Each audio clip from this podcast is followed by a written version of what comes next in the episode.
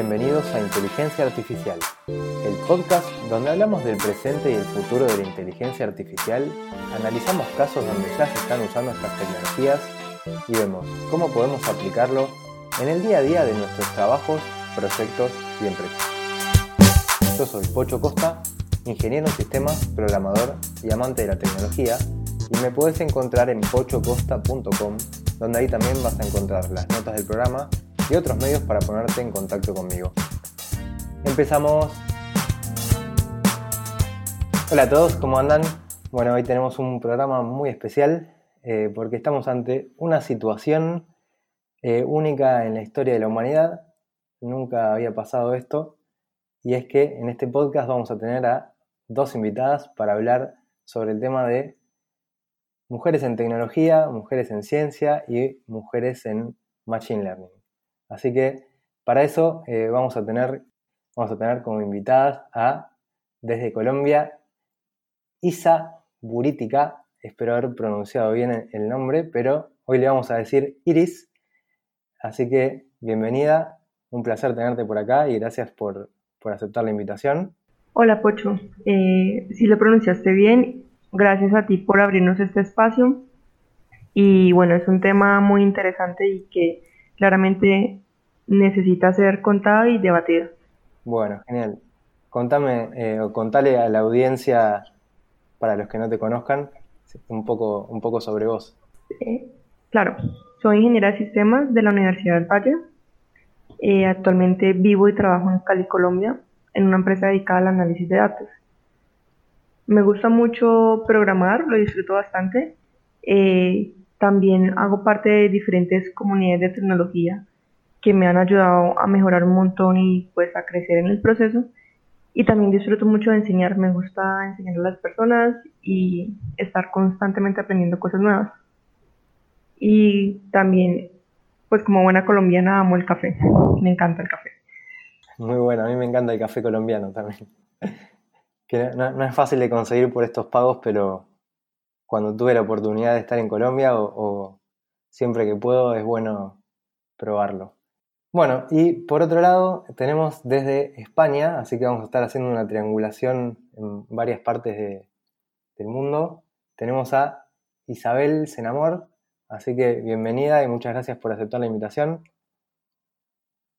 Muchas gracias a ti por invitarme. La verdad que es una gran oportunidad poder hablar de este tema eh, con gente de distintos países y, hacer cada vez más visible el tema de las mujeres en la ingeniería o en la ciencia. Sí, sí, la verdad que sí. Yo, eh, o sea, yo me llamo Isabel, todo el mundo me conoce como Isa en general, o sea, de hecho me parece raro cuando dicen Isabel, parece como que me van a echar la bronca, tengo esa sensación al menos.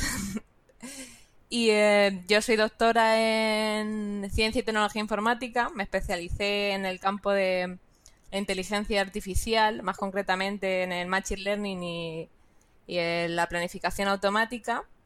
Y ahora estoy trabajando en una empresa que se dedica un poco más a la seguridad y a la gestión de datos para la policía y em, trabajo programando y también coordinando un equipo de desarrollo. Bueno, genial. Veo que tenemos perfiles variados y, de distintos lugares, así que cada cual aporte la, experiencia que tenemos y nuestros puntos de vista, va a salir una charla entretenida. Eh, así que voy a empezar poniendo, digamos, acá sobre, sobre la mesa una pregunta como para empezar y ya que todos estamos interesados por, por el tema del Machine Learning, eh, quería preguntarles si, podían comentar qué problemas eh, puede generar que haya falta de mujeres o una cantidad inferior de, mujeres en, lo que es Machine Learning. ¿Qué, esto qué, creen ustedes o qué saben que puede, puede generar? Pues para empezar, el problema es a nivel de todas las ciencias y tecnología. El, es pues es un hecho claro y concreto que el número de hombres en estas áreas sigue siendo mayor. Entonces, pues durante mucho tiempo se ha venido haciendo como un, proceso eh, tratando de diversificar a las personas, de ser más inclusivos, no solamente mujeres, sino también minorías. Y pues particularmente en el tema de eh, inteligencia artificial y machine learning, se ha notado mucho que hay un problema grande en el sesgo eh, que se produce en los algoritmos, también por el hecho de que los algoritmos son entrenados con datos reales y que muchas veces la realidad del mundo es ser machista. Entonces, pues es un problema cuyos orígenes están en cómo funcionan las cosas en el mundo real y eso se ve reflejado en el mundo que estamos construyendo de inteligencia artificial. Qué, qué, interesante, es verdad, porque ese es un fiel reflejo, eh, ya que acá en este en, esta en esto de la inteligencia artificial o del machine learning siempre nos basamos sobre los datos y bueno, los datos son tomados del mundo real, así que es claro, como... un reflejo de lo que pasa con nosotros mismos, como, como sociedad, pues lo que estamos haciendo, las cosas que hacemos mal en el mundo, pues se ven también reflejados en lo virtual. Sí, yo estoy totalmente de acuerdo con lo que ha dicho Iris. O sea, normalmente ahora mismo cuando se utilizan técnicas de, de Machine Learning para cualquier cosa, ahora algoritmos de recomendación, normalmente siempre lo que que se aprende de, las técnicas es que los datos tienen que estar balanceados. Y el problema es de que, pues a lo mejor solamente un 10 o un 15% de la gente o de los datos extraídos son acerca de mujeres y entonces tiende a generalizar el modelo masculino en general para las recomendaciones y, eh, y así se puede, digamos extrapolar un poco lo que es el hecho de la cantidad de mujeres que se dedican a la inteligencia artificial versus los, hombres y, y, si no hacemos algo al cambio para que esto cambie no, no se va a incrementar el, la cantidad de personas o mujeres y los algoritmos en este caso en modo paralelismo van a seguir siendo dando no más la voz a los hombres pero al final es la mayoría de los datos aportados o la mayoría de, las personas dedicadas al campo son hombres sí sí que es algo curioso, digamos, y además que pasa, al menos por lo que tengo entendido, pasa eh, así en todo el mundo, digamos. No es que es, algo de, que pasa en Europa o en Estados Unidos o en Sudamérica, sino que es algo general. Sí. Y lo raro es que haya cambiado con el tiempo, ¿no? Porque digamos que hace muchos años atrás o en los comienzos de en lo que sería la programación y la tecnología, los grandes logros que, que del comienzo fueron dados por mujeres eh, y después, como con el tiempo, fue cambiando, ¿no?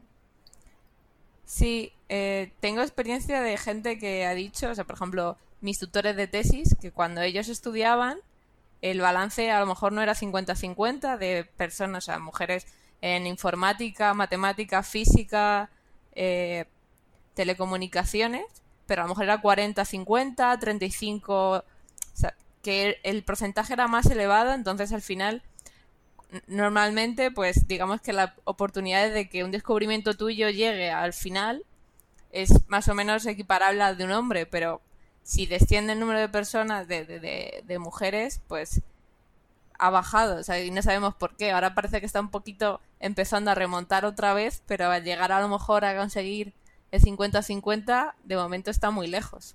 Yo creo que ahí también influyen muchos temas culturales y de presión que, que nos ponen a las mujeres. Por ejemplo, eh, el hecho de que la maternidad se haya ligado más a la mujer o el cuidado del hogar, o de que después de cierto tiempo, por ejemplo, después de la Segunda Guerra Mundial, eh, la mayoría de mujeres se fueron o se enfocaron mucho en temas del área de la salud, enfermería, medicina, en cuidar a los niños huérfanos que quedaron. Entonces, como que el contexto histórico ha influenciado, ahí ha hecho como que el problema se, se volviera un poco más complejo y pues ahora con los esfuerzos está tratando como de mediarse un poquito eso.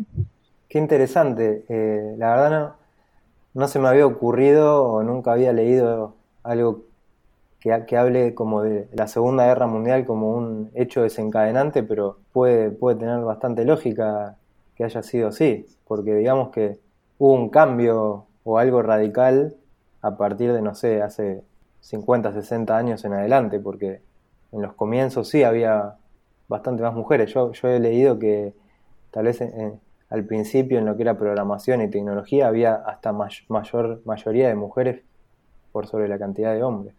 Sí, hay varias, hay varias películas como tratando el tema. Eh, la última que recuerdo se llama Los talentos de la NASA. Y entonces, eh, pues la película contaba la historia de tres mujeres, o no me acuerdo si eran tres o cuatro, que eran mujeres eh, de afrodescendientes. Y pues la situación en Estados Unidos en ese momento era muy complejo el tema racial. Y pues como ellas se autocapacitaron, lograron, pues básicamente fueron las súper importantes para llevar al hombre a la luna. Entonces, eh, pues es triste como que se haya perdido todo eso, no sé. Sí, bueno, ahora me estaba haciendo memoria de, cosas que me contaba mi abuela o, mis tías abuelas, de que en su época las mujeres eh, como que no, no, iban a la escuela, solo iban los hombres. Eh, eso era algo muy raro, ¿no? mi, mi familia o por parte de, esa abuela son descendientes de italianos que vinieron acá a Argentina sí, después de la, de la Guerra Mundial.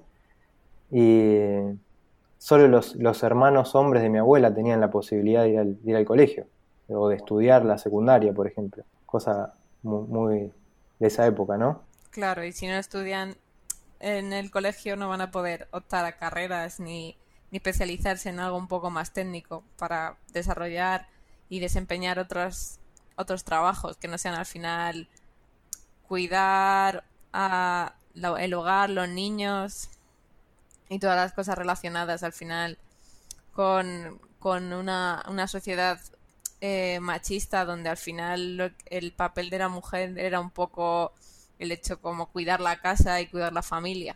Claro, sí, sí, sí. De hecho a mi abuela eh, le gustaba estudiar y parece que tenía, digamos, cierta facilidad, pero creo que en ese momento se estudiaba la primaria hasta sexto grado y después, o sea, ahí terminaba la, primaria y ya después de ahí los padres no, no la dejaban estudiar más. Eh, así que eso ya era una limitación total para, para el resto de su vida. También tiene mucho que ver el contexto económico de la familia, porque mi abuela fue el mismo caso, ella no pudo estudiar pero la mayoría de hermanos sí, y lo que pasaba es que alguien tenía que quedarse cuidando a los más chiquitos, ayudándole a la mamá en la cocina, entonces, eh, pues era un, problema, como que creo yo de esa época que las mujeres no estudiaban. Pues, probablemente, pero bueno, eso, eso, por lo menos ahora esa parte ha cambiado. Eh, el tema es que, bueno, lo que hay que lograr es que se incluyan más en carreras como las de ciencias o tecnología y no tanto en, otro tipo de carreras como medicina o abogacía, ¿no? Sí, creo que hay que motivar desde pequeños, bueno, pequeños, o sea, desde que puedes empezar a decidir tu carrera, porque por lo menos en España, cuando llegas a cuarto de la ESO, ya tienes que decidir qué, qué rama coger. Entonces ya eliges entre ciencias sociales, eh, ciencias puras o, o humanidades. Entonces, si tú ahora mismo en cuarto, al final dices, ¿qué ejemplos tengo míos que pueden ser de, pues, de alguien científico o si es ciencias sociales para ciencias de la salud? Pues a lo mejor piensan como modelo a seguir más a una enfermera, a una médica, porque la han visto más referente a alguien que es alguna carrera más tecnológica. Entonces creo que desde, pues no sé qué edad se hace ahora cuarto de la ESO. Yo creo que a partir de los 13 años o 12 años empezar a, ver, a, hacer ver a, no solamente a las niñas, sino a todo el mundo de las capacidades que tiene cada carrera y que sean capaces de decidir, porque al final tú con 13 años no sabes si en realidad luego te va a gustar mucho programar o, o, cualquier otra rama que sea más tecnológica. Si, no, si a lo mejor con 13 lo las experiencias que tienes en la televisión es que los informáticos son gente con gafas, desalineados, que no tienen capacidades sociales. Y, en cambio ves que, por ejemplo, eh, un, un, médico o una médica, una enfermera, es, digamos, una gente como muy agradable, muy simpática, donde siempre todo el mundo confía en ella, pues al final el modelo que piensas intuitivamente a seguir es que quieres parecerte algo como un modelo positivo que has visto en la televisión a un modelo que más bien es negativo. Entonces hay que cambiar un poco también el hecho de la sociedad de cómo ven los estereotipos y luego pues charlas un poco motivacionales a lo mejor a, edades más tempranas. Sí, eh, estaba pensando justo cuando hablabas, me parece que tal vez en los últimos años el estereotipo ese del, informático así desalineado en un sótano con poca luz, programando con gafas, eh, puede ser que eso, eso puede ser que esté cambiando un poco, porque digamos que ahora está siendo un poco más cool el tema de la tecnología, por, porque las empresas número uno del mundo eh, están siendo las empresas tecnológicas y circula por ahí, digamos, el tema de que, bueno, ahora tienen oficinas con, con juegos, con ping-pong, no sé, el hecho de, la, de, no sé, la película de Social Network donde estaban ahí en Silicon Valley un grupo de chicos eh, que hacían fiestas y se tiraban en la pileta, no sé, como que eso me parece que un poco puede ser que haya cambiado. Sí, ha, cambiado bastante a mejor respecto a, los estereotipos que tenía yo cuando, cuando estudiaba, cuando era pequeña, cuando tienes la oportunidad de decidir, que al final era el informático de Parque Jurásico, algún hacker súper malo de alguna película y casi todos los ejemplos siempre el, informático o el tío que controlaba de las redes era el malo de la película. Ahora pues ahora están cambiando sí, ahora están cambiando un poco las tornas de pues el lado de que al final una persona que, controla de las tecnologías pues al final puede ser como el más cool de, del sitio porque pues puede a lo mejor llegar a conocer más cosas luego pues eso esta parte de las oficinas de Google, que son muy bonitas, muy pintosas. Está la zona de Silicon Valley con Facebook, Amazon. Entonces se está mejorando mucho el estereotipo de, de, informático y igual en el caso de que hay también más mujeres informáticas representadas en las películas de lo que había antes, que era prácticamente nula la visión de, de la mujer en informática. Sí, eh, y creen que también la parte de la demanda laboral y lo económico puedan ayudar, porque hoy, digamos, se sabe que casi donde más demanda hay de, personas para trabajar son en, los rubros de tecnología y que además los sueldos son un poco más eh, altos que en el resto de, de trabajos. Entonces, ¿creen que eso también ayuda a que haya más gente que se quiera meter? Yo creo que sí lo hace más atractivo. Y pues como para terminar de complementar lo que hablaba Isa de estereotipos, algo que creo también influye mucho es como nos programan desde chiquitos con respecto a las libertades, porque yo recuerdo que eh, mis permisos siempre han sido muy dañinos desde chiquitos y es como que el niño está bien que desbarate el carro para ver si tiene un motorcito adentro y cómo funciona, pero en cambio, pues si yo hacía un daño, era, ay no, es que es una niña desobediente y rebelde y grosera y era como que peor ser una niña así, mientras que con los chicos era como que lo aceptaban más. Entonces también esa parte de no poder explorar tanto creo que hace que pues que haya como que poca motivación inicialmente en las niñas en escoger una carrera en tecnología. Y para ser sincera, yo no quería ser ingeniera de sistemas, yo soñaba con ser bióloga, pero pues eh, Colombia es un país que tiene una situación social difícil entonces fue como que nos pasaron a, un psicólogo en el colegio, él nos ayudó como a hacer la valoración y la conclusión fue como que si trabajo como biología no voy a estar en los bosques y en la selva porque está la guerrilla. Mientras que si trabajo en tecnología, que es una de las carreras con más demanda al futuro, posiblemente pues voy a tener dinero y no voy a tener como eh, problemas económicos. Entonces, pues al final como que me fui por el lado de, pues en ese momento yo pensaba que era el lado fácil, ¿no? Irme por, por la plata, pero ya después como que lo conocí y me gustó muchísimo.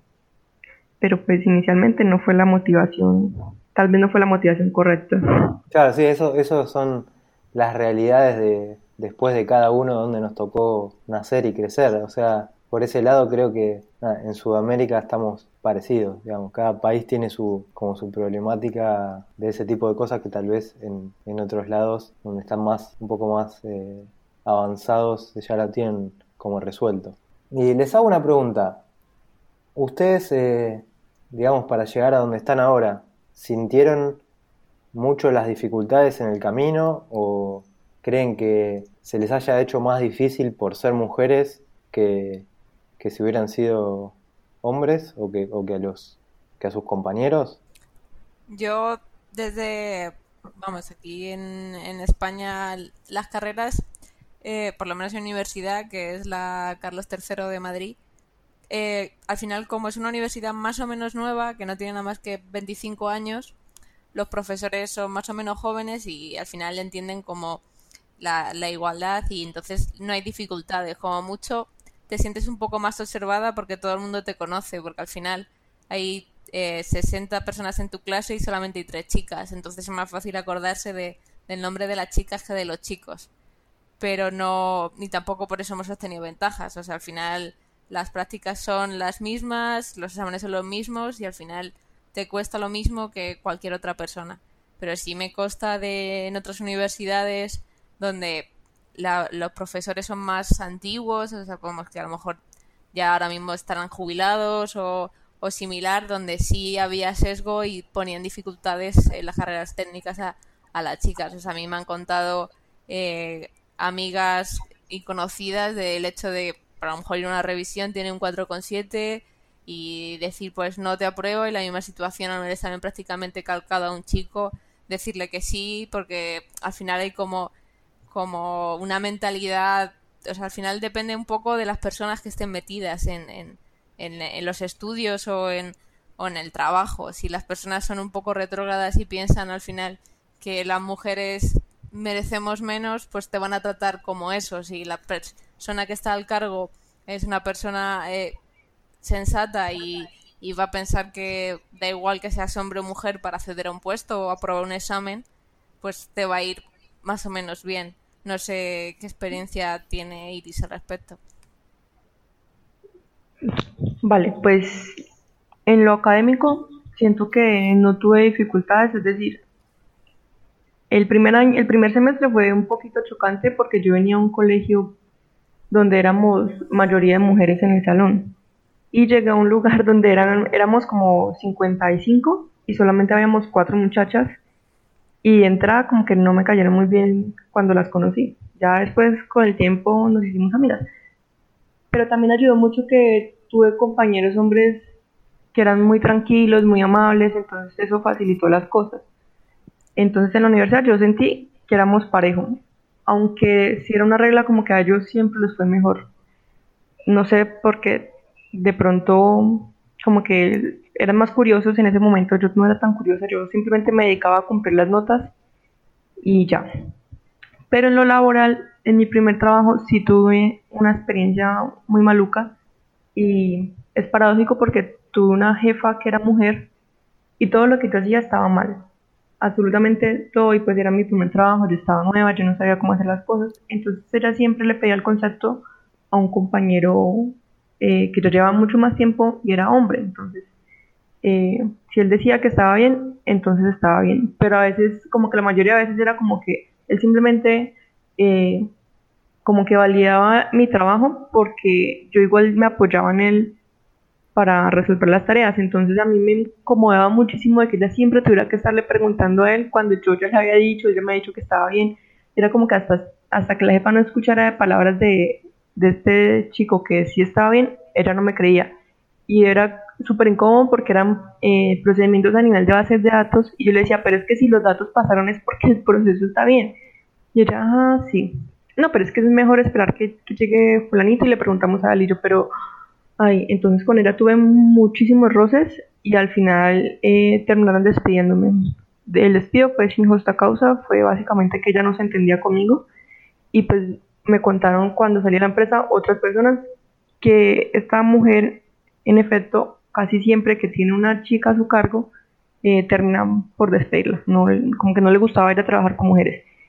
Eh, y pues, no, para mí eso fue medio traumático. Eh, nunca me había, pues nunca había tenido problemas con nadie. Sí he escuchado, pues a nivel eh, como anecdótico de otras personas o de otras chicas que han tenido problemas como que acoso, como que las excluyen o como que, por ejemplo, si hacen trabajos en grupo, entonces el profesor siempre llama a la mujer a que sustente porque cree que de pronto los compañeros le hicieron el trabajo y ella no saben.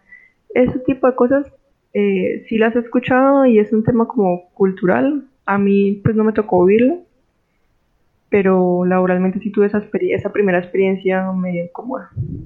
Bueno, eh, gracias por, por compartirla. Eh, eras en ese momento la, la única chica, digamos, en, en, ese equipo. Sí, la única. no, no tenías otra persona como para comparar, otra, otra chica como para comparar si, si había alguna diferencia. Pero bueno, nada, a veces esas son cuestiones particulares de una persona y en ese caso, bueno, hasta te diría que saliste beneficiada de que te despidieran porque trabajar con una persona así como jefe debe ser muy estresante. Sí, eso es incómodo y parte de la figura de que la mujer eh, tiende a ser sumisa o amable, que de hecho cuando pues nos propusiste como la, la idea del podcast, me puso a leer mucho del tema y pues también encontré que en lo que es ciencia ficción, casi siempre los androides o los humanoides son figuras eh, mujeres, son robots femeninos que los hacen como pensando en, servir algún propósito. Entonces, eh, por ejemplo, en la película de Es Máquina, no sé si la conocen, que es que un científico, un genio ahí se esconde en una casa súper automatizada por allá en la selva y construye una robot mujer y al final él contrata un asistente y esta robot termina siendo la mala de la historia porque como que ella quería salir de esa casa entonces termina engañando y, enamorando al humano para que él la ayudara a escapar y luego lo deja encerrado. Entonces como que también parte de que el origen de la literatura se ha venido como eh, de forma tal vez no consciente, dando esa impresión de que la mujer está ahí para servir. Y también se ve mucho en los asistentes eh, digitales. Por ejemplo, casi todos tienen nombre mujer, Alexa, Siri, tienen voz de mujer. Y es una mujer, pero, o sea, es, es una figura femenina, pero pues como tal no es una mujer y esa figura únicamente lo que hace es pues responder a las órdenes. Entonces tal vez sea como un mensaje de forma inconsciente que, o esa impresión que se tiene.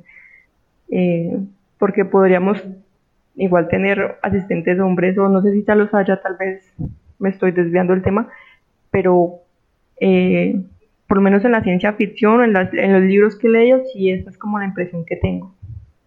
Sí, sí, yo también cuando estuve leyendo acerca del tema, también me encontré con estos, con estos mismos ejemplos y, y lo, lo de los asistentes virtuales. Eh, yo supongo que es algo que son cosas muy incipientes, digamos, y que van a terminar cambiando por toda las, la repercusión que, ha tenido el tema, porque eh, inmediatamente que buscaste encontrás con todo esto y yo creo que las empresas lo van a tener en cuenta y que lo van a cambiar o al menos van a dar la opción a que cada cual elija, eh, digamos, qué tipo de asistente quiere.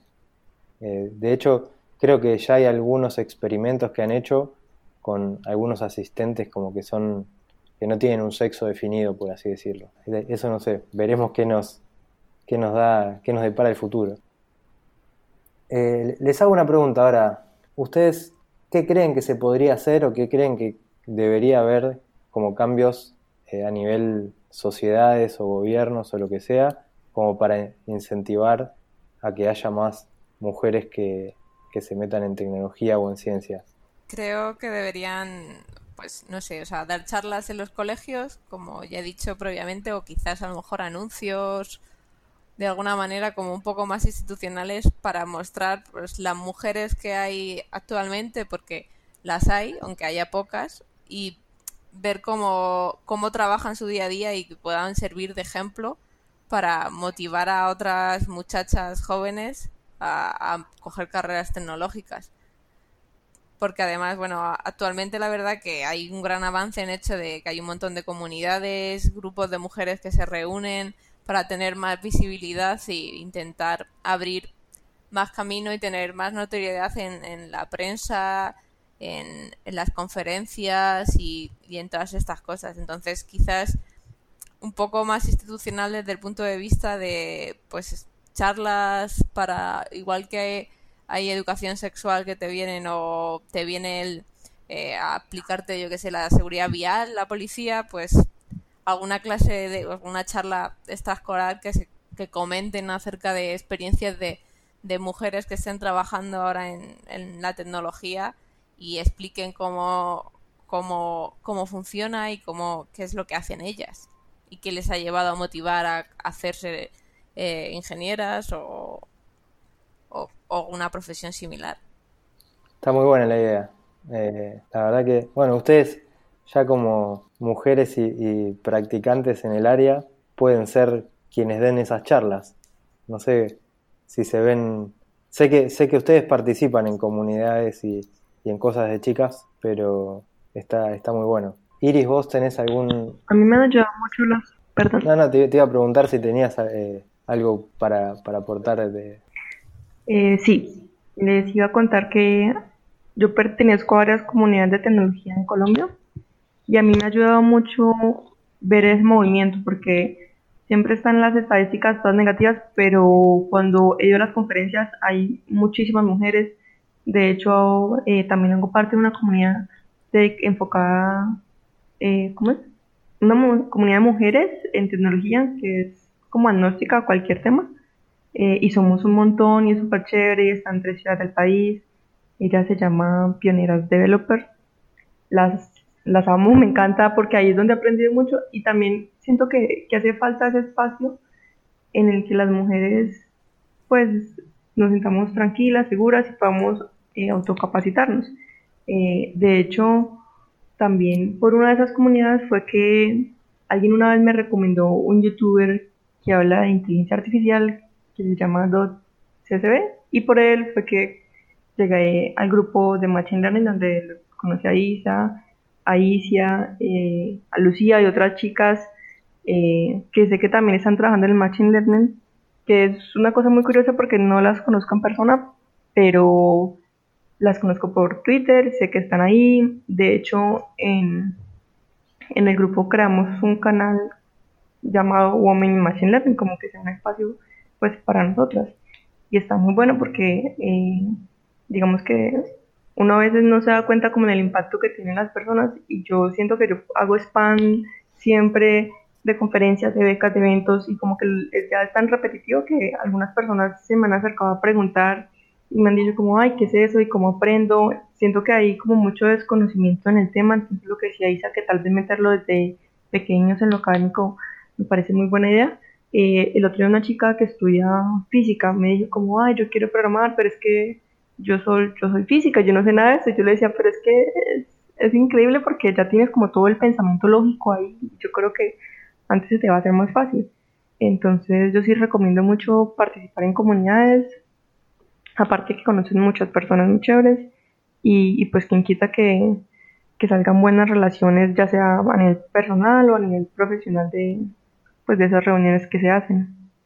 Aparte que aprendes un montón. Genial, bueno, ya que está aprovechemos para agradecerle a DotCSB por haber creado la comunidad de Machine Learning hispano, que ya que, ya que estamos le, agradecemos y, bueno, por ahí es que nosotros estuvimos en contacto y surgió de, hacer este, de grabar esto entre los tres, así que también invitar, ya que estamos a todos los que nos estén escuchando, que se sumen a, la comunidad, que la verdad que tiene un montón de gente, eh, es bastante activa y bueno, si son especialmente eh, mujeres que, se quieran sumar, que ahí van a tener el canal donde están haciendo un montón de cosas, yo veo que, participan bastante y creo que hasta tienen como algún proyecto ¿no? que están, están queriendo hacer. ¿Quieren contar algo de eso? Sí, es, es como una idea parecida a lo que estamos hablando acá.